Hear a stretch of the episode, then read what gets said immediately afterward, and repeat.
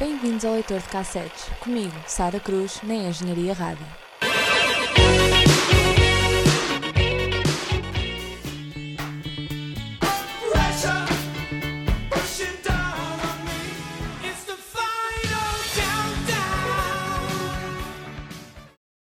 Olá a todos, sejam muito bem-vindos a mais um episódio do Leitor de Cassetes. Como sempre, muito obrigada por estarem desse lado a ouvir, ouvir este episódio que vai ser dedicado ao cinema.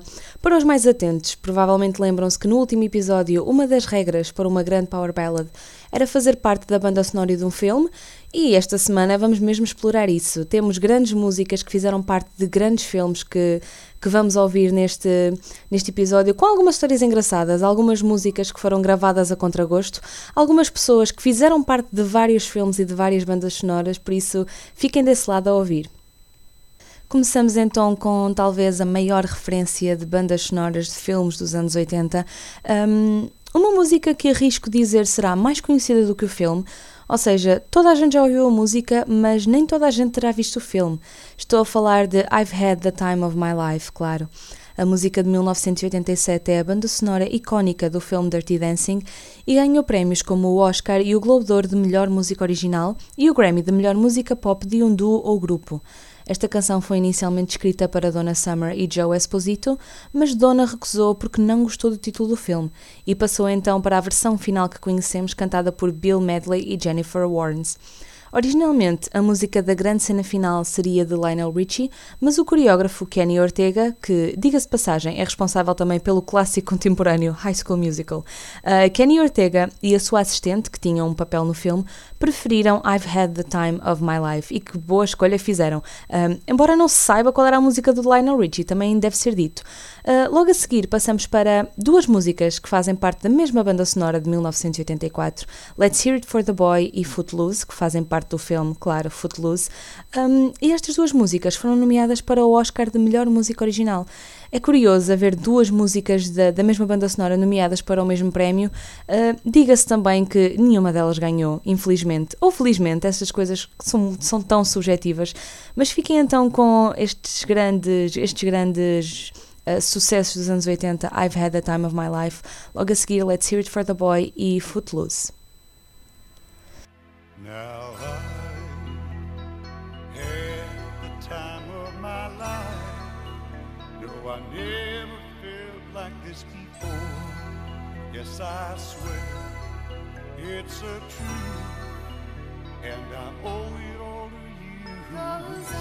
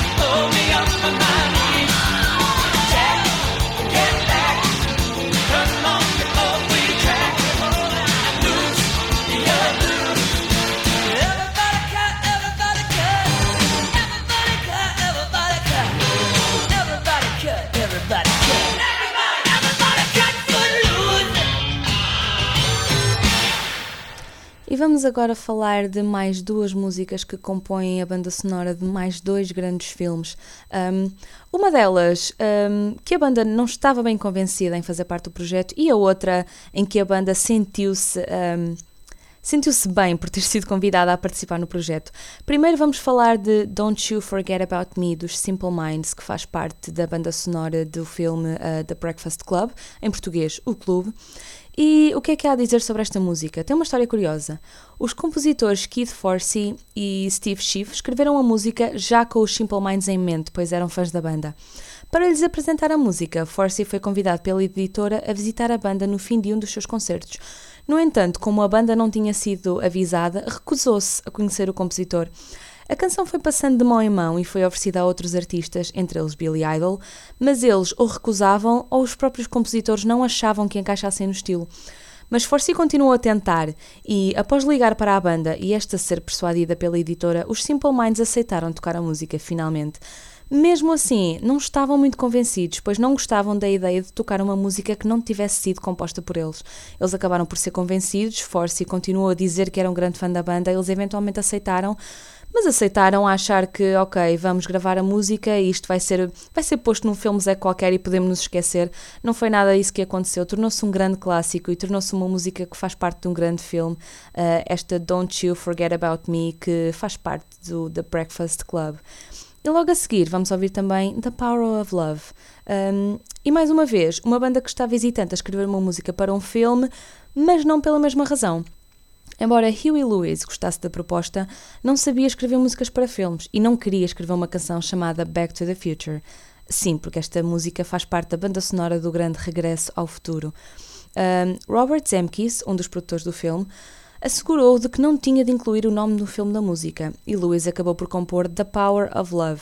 E é interessante porque, tendo toda a liberdade para escrever a música, a letra não faz qualquer menção à história do filme. O cantor tem também um pequeno papel no filme, uh, onde interpreta um dos jurados do concurso de bandas que diz a Marty McFly que a sua banda é demasiado barulhenta. Huey Lewis disse também que. Disse ainda sobre esta pequena participação no filme que achou piada e achou que os seus amigos da indústria da música lhe iam virar costas, porque ali estava ele, o vocalista de uma banda de rock, a dizer que uma banda era demasiado barulhenta, ou seja, ele interpreta precisamente o oposto daquilo que ele era na vida real. Fiquem então com estas duas grandes músicas, também com uma energia muito anos 80. Primeiro, Don't You Forget About Me, com o seu icónico La La La La no fade out, já vão saber do que eu estou a falar. E logo a seguir, The Power of Love.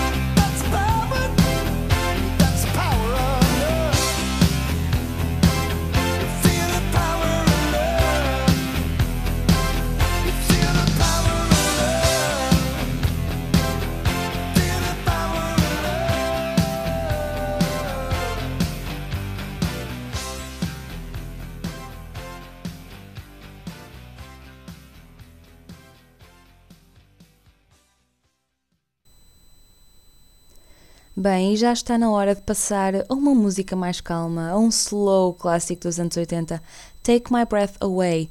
A principal música da banda sonora do filme Top Gun foi composta por Giorgio Moroder a pedido do co-produtor Jerry Bruckheimer. Após compor a melodia, Moroder passou a demo ao compositor Tom Whitlock. E quem é este senhor? Ah, os dois conheciam-se há algum tempo, quando Whitlock, um mecânico, arranjou os travões do Ferrari do Moroder e, em conversa, disse-lhe que era compositor. A letra foi escrita numa viagem do estúdio até casa e foi interpretada pela banda Berlin. Moroder diz que até hoje é a música que ele tem mais orgulho em ter produzido. E logo a seguir ouvimos outra, outra música icónica dos anos 80, Eye of the Tiger. Esta música foi escrita a pedido de Sylvester Stallone, após os Queen terem recusado o pedido para usar Another One Bites the Dust como tema do Rocky. Ao escrever a canção, os compositores não queriam chamar-lhe Eye of the Tiger, com receio de que fosse um título demasiado óbvio. Inicialmente, o nome da música era Survival, que formava rima com Rival. Ah, a dada altura, a banda pensou mesmo, mas estamos loucos, estamos, estamos preocupados com, com esta linguística porquê? E perceberam que não podiam desperdiçar um verso tão forte por uma razão simplesmente linguística e acabaram por adotar Eye of the Tiger. E ainda bem que o fizeram, porque esta música é realmente icónica, é realmente reconhecida em todo o lado. Vamos então ouvir Take My Breath Away do Top Gun e logo a seguir Eye of the Tiger.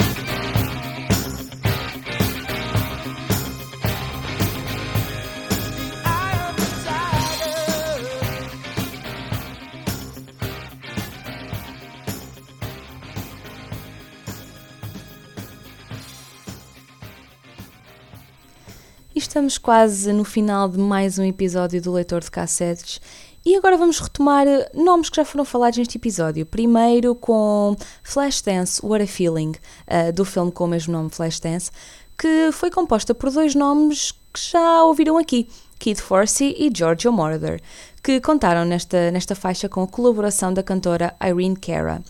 O grupo assistiu à cena onde a música seria usada antes de a compor e cri- quis escrever a canção utilizando a dança como uma metáfora para qualquer pessoa que quer realizar os seus sonhos. Um, eles viram a energia da, da cena final e, e- e tentaram escrever esta música de forma a toda a gente se poder identificar com ela, mas usando no, no contexto do filme a dança para representar aquela garra e aquela ambição em em concretizar um sonho de infância. E vamos terminar com uma música apropriada, The Never Ending Story, Never Ending Story para acabar o episódio. E é mais uma música composta por Keith Forsey e Giorgio Moroder, que também tocam na versão final, no sintetizador e na percussão. A canção faz parte da banda sonora do filme com o mesmo nome, Uma História Interminável, e, para fazer justiça ao nome, esta música tem uma dinâmica interessante, já que não há uma estrutura específica. Em vez disso, começa e acaba com fade, tornando indistinguível o seu início e fim, e cria então a ilusão de que também a música é interminável. Dou assim por terminado um, este episódio. Uh, ouçam estas músicas, vejam estes filmes, porque todos estes filmes têm realmente uma marca nos anos 80 e realmente é interessante como nos anos 80 havia músicas quase exclusivamente conhecidas pelo seu papel num filme. Um, por isso fiquei então com estas últimas duas músicas, Flashdance, What a Feeling e The Never Ending Story. Espero que tenham gostado e vemo-nos no próximo.